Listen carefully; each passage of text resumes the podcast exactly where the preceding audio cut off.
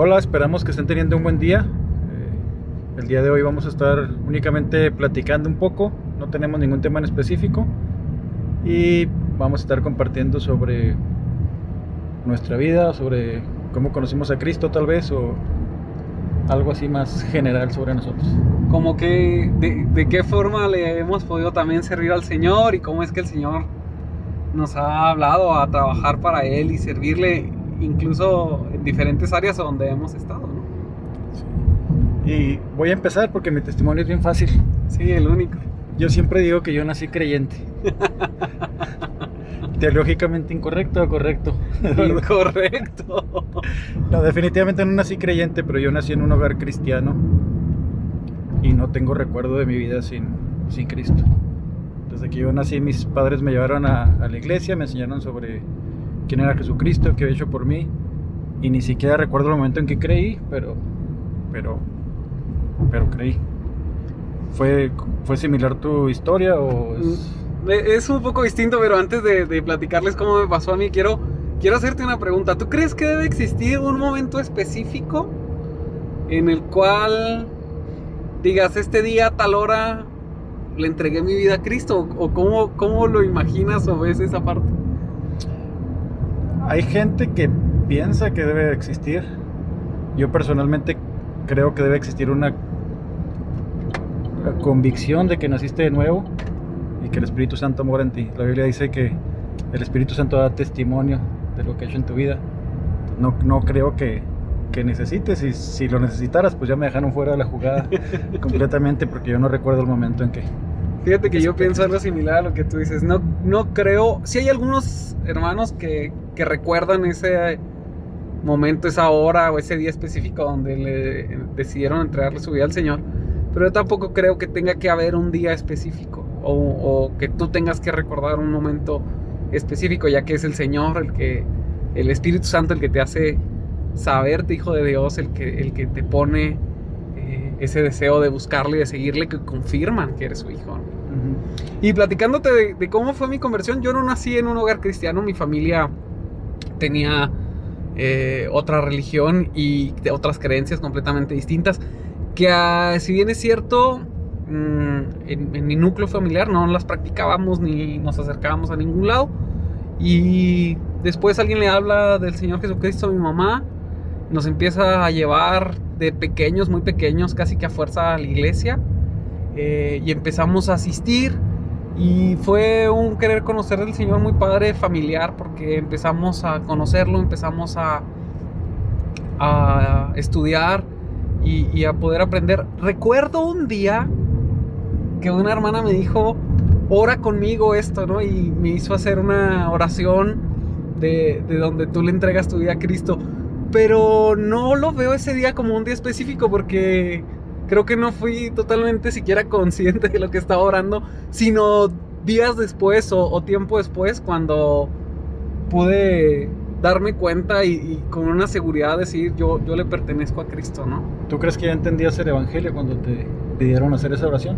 Fíjate que como de conocimiento pudiera decirte, sí, lo conocía, pero no lo comprendía al 100%. No, no sabía, yo hice una oración donde me pidieron repetir algunas cosas y la repetí. No digo que esté mal, pero creo que, que el haber entregado mi vida a Cristo no fue en ese momento específico. ¿Recuerdas en qué momento?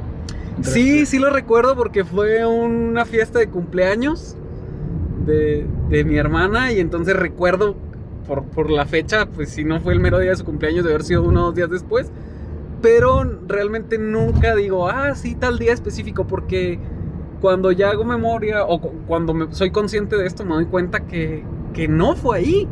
Porque mi vida el Señor la empezó a cambiar en un proceso y, y, y no puedo adjudicarle ese momento específico. ¿no? En cuestión de servicio, en mi caso fue muy similar, porque yo, como te decía, yo crecí en un hogar cristiano y yo empecé a servir en la iglesia desde que era adolescente. Yo asistí a una iglesia donde nos daban chance a los adolescentes de trabajar con los niños más pequeños.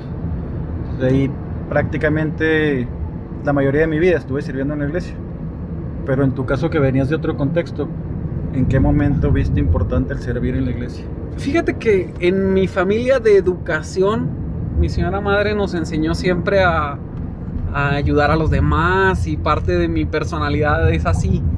Y le doy muchas gracias a Dios por la iglesia, la iglesia donde, yo, donde yo crecí de pequeño, porque le daban oportunidad a los niños, ni siquiera a los adolescentes, a los niños. Me acuerdo que todavía estaba el retroproyector y nos daban oportunidad de, de poner estas hojas, acetatos, ¿era? los acetatos, sí.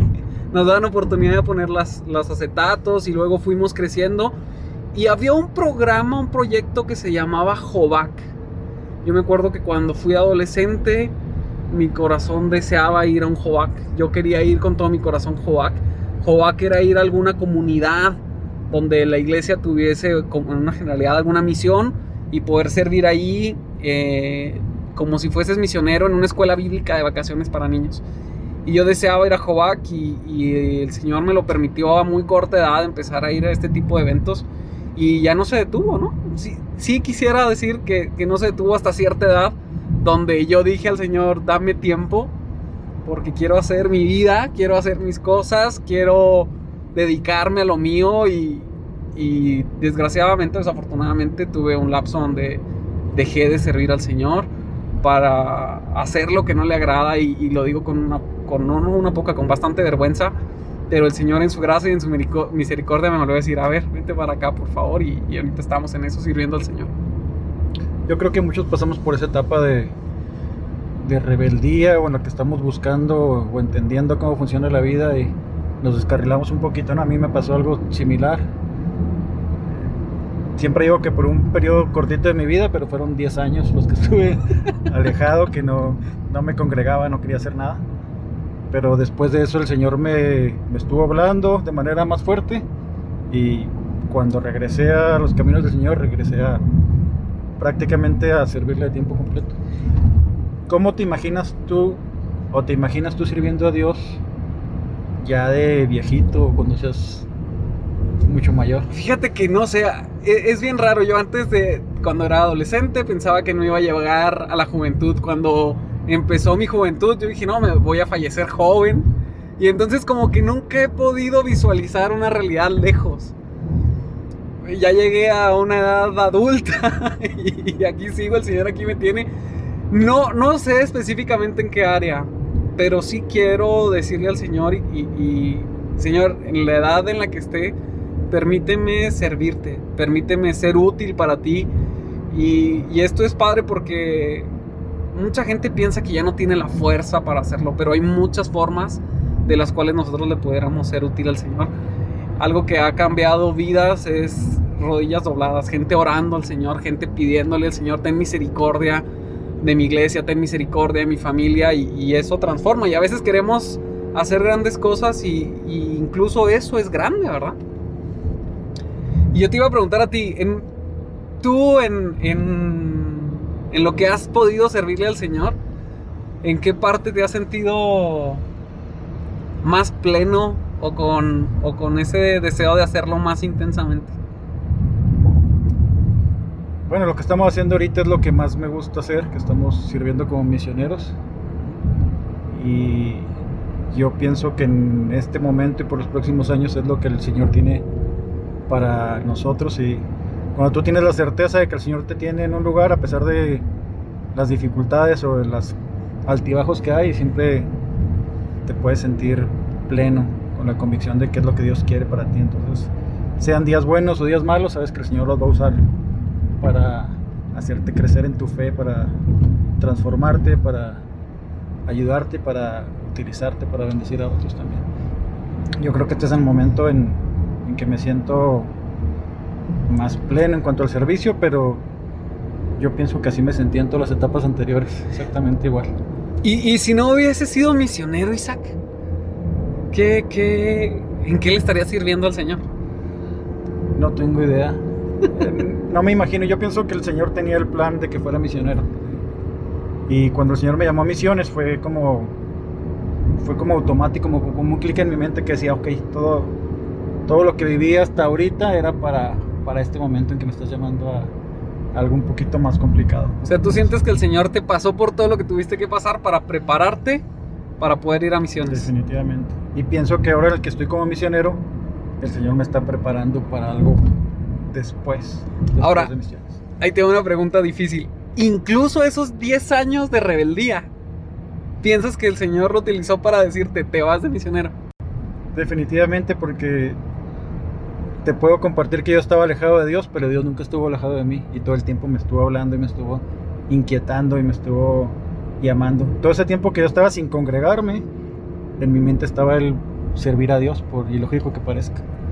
Y me llevó 10 años el, el arrodillarme y decirle a Dios, ok, Incluso en, en un podcast que tienen tú y tu esposa, que se llama Dios va primero, visítalo y escúchalo, platicas esta parte de cómo el Señor te, te lleva a este proceso de ser misionero, a este proceso de entregarle tu vida por completo y dedicarte de lleno a las misiones, ¿no? Así es, ahí lo pueden escuchar. Está, está cortito también, como todo lo que yo comparto es bastante cortito, pero eh, ahí nos pueden escuchar el testimonio mío y el de mi esposa, de cómo el Señor nos llamó a, a la obra misionera. Bueno, pues qué padre. La verdad es que para mí ha sido un privilegio servir al Señor en las diferentes áreas en las que he estado, que a, a decir verdad no han sido muchas. Pero tenemos un tiempo corto dando clases de escuela dominical con los jóvenes, mi esposa y yo. Yo creo llevaremos un año, o estamos por cumplir un año, y la verdad es que ha sido de bendición, fíjate, dar, dar esta clase. Hemos aprendido bastante, ha sido muy gratificante estar trabajando con, con los jóvenes de nuestra iglesia que en verdad anhelamos que el Señor haga algo grande con, con ellos. Y, y ha sido de mucha satisfacción. Digo, no, no soy misionero, ¿verdad?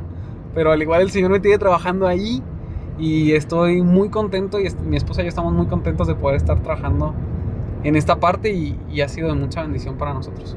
Bueno, pues este fue un video un poquito diferente. Queríamos compartirte un poquito de eh, poquito más sobre nosotros y nos gustaría que nos compartieras tú si estás sirviendo en tu iglesia, en qué estás sirviendo eh, o en qué te gustaría servir y que nos sigas ayudando dándonos ideas de, de qué compartirte en, en los siguientes episodios de nuestro podcast. Incluso animarte. Si no estás sirviendo en nada, intégrate a algún ministerio de tu iglesia, trabaja, pide hablar con tu pastor, con tu liderazgo y dile, eh, quiero trabajar en algo. Por más pequeño que sea, en verdad, el Señor genera algo inexplicable cuando empiezas a trabajar para Él. El Señor no va a pasar desapercibido lo que tú estás haciendo por Él. Entonces, involúcrate en algún ministerio y trabaja duro para el Señor. Y siempre hace falta gente sirviendo en las iglesias. Acércate a tu pastor y pregúntale en qué te puedo ayudar, pastor. Aquí estoy para lo que se ofrezca. No te vas a arrepentir. Y así es. Pues es todo. Dale me gusta a nuestro video en Facebook. Síguenos en Instagram. Estamos en las plataformas de Spotify, en iTunes y YouTube. compa- YouTube. Comparte el video. En verdad es importante que lo compartas para que más gente pueda escucharlo y podamos llegar a más gente. hasta luego. Dios te bendiga.